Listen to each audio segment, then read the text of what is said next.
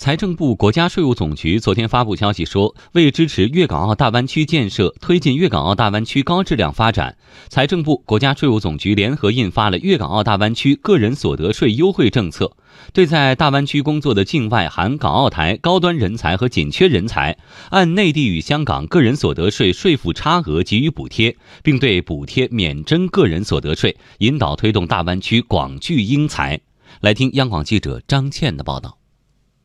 根据通知，这一优惠政策自二零一九年一月一号起至二零二三年十二月三十一号止执行，适用范围包括广东省广州市、深圳市、珠海市、佛山市、惠州市、东莞市、中山市、江门市和肇庆市等大湾区珠三角九市。财政部税政司、国家税务总局所得税司负责人介绍，这一政策的出台，使得在大湾区工作的境外人才实际的税负水平明显降低，对于大湾区广聚英才将起到积极的引导和推动作用。在刚刚结束的全国两会上，国家发展和改革委员会主任何立峰表示，当前正按照部署，抓紧推进粤港澳大湾区发展规划纲要顶层设计，重点推进有利于港澳居民进出内地和到内地发展的。便利措施，推进有利于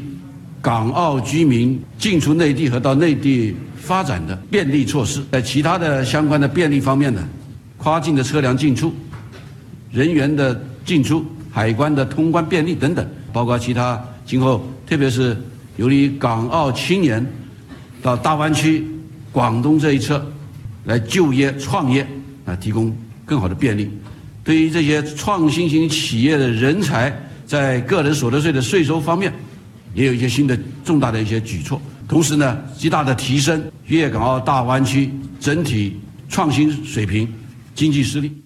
新的个人所得税法将居民个人的时间判定标准由境内居住满一年调整为满一百八十三天，进一步放宽了外籍人员来华工作的免税条件，并且规定将免税条件由构成居民纳税人不满五年放宽到连续不满六年，在任意年度中，只要有一次离境超过三十天的，就重新计算连续居住年限；在境内停留的当天不足二十四小时的，不计入境内居住天数，连续居。住满六年的年限，从二零一九年一月一号起计算。二零一九年之前的年限不再纳入计算范围。华夏新供给经济学研究院首席经济学家、中国财政科学院研究员贾康认为，此次发布的粤港澳大湾区个人所得税优惠政策，给湾区当地政府弹性空间颇大，能够在湾区建设过程中发挥应有的活力。当地政府的弹性空间就很大了。地方的企业里边要留住自己高端团队的人员，他原来要高薪，高薪的那么薪酬是要进入个人所得税的。他现在可以换成我不。高薪，我但是我更多的收入呢是按照现在允许做免税的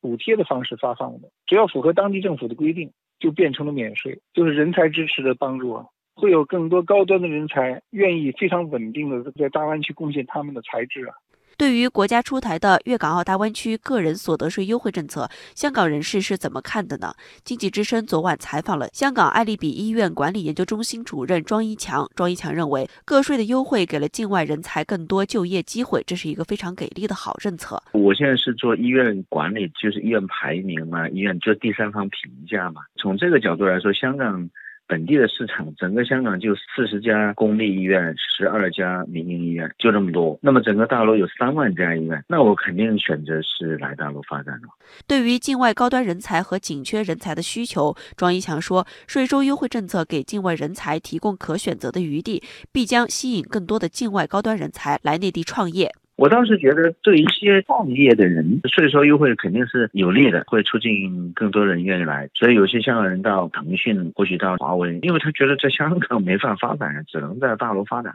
那么，通知中提到的境外含港澳台高端人才和紧缺人才如何认定呢？财政部税政司、税务总局所得税司负责人表示，目前国际上和我国对于人才并无统一适用的判定标准。为了更好地满足大湾区的实际需要，通知规定，在大湾区工作的境外高端人才和紧缺人才的认定办法，按照广东省、深圳市的有关规定执行，也就是由广东省、深圳市确定境外高端人才和紧缺人才的认定办法。国务院参事、全球化智库理事长王耀辉认为，目前，政府在就业服务、社会保障、税收优惠等方面出台了一系列配套政策和措施，对于加速人才引进和流动、推进粤港澳大湾区一体化将起到积极作用。粤港澳三地呢，已经形成了很好的这个硬件联通的体系，我们需要加大我们的人才这个吸引的力度，形成一个更高的一个一个平台、更高的一个磁场和更高的一个发展的一个高地啊，人才高地。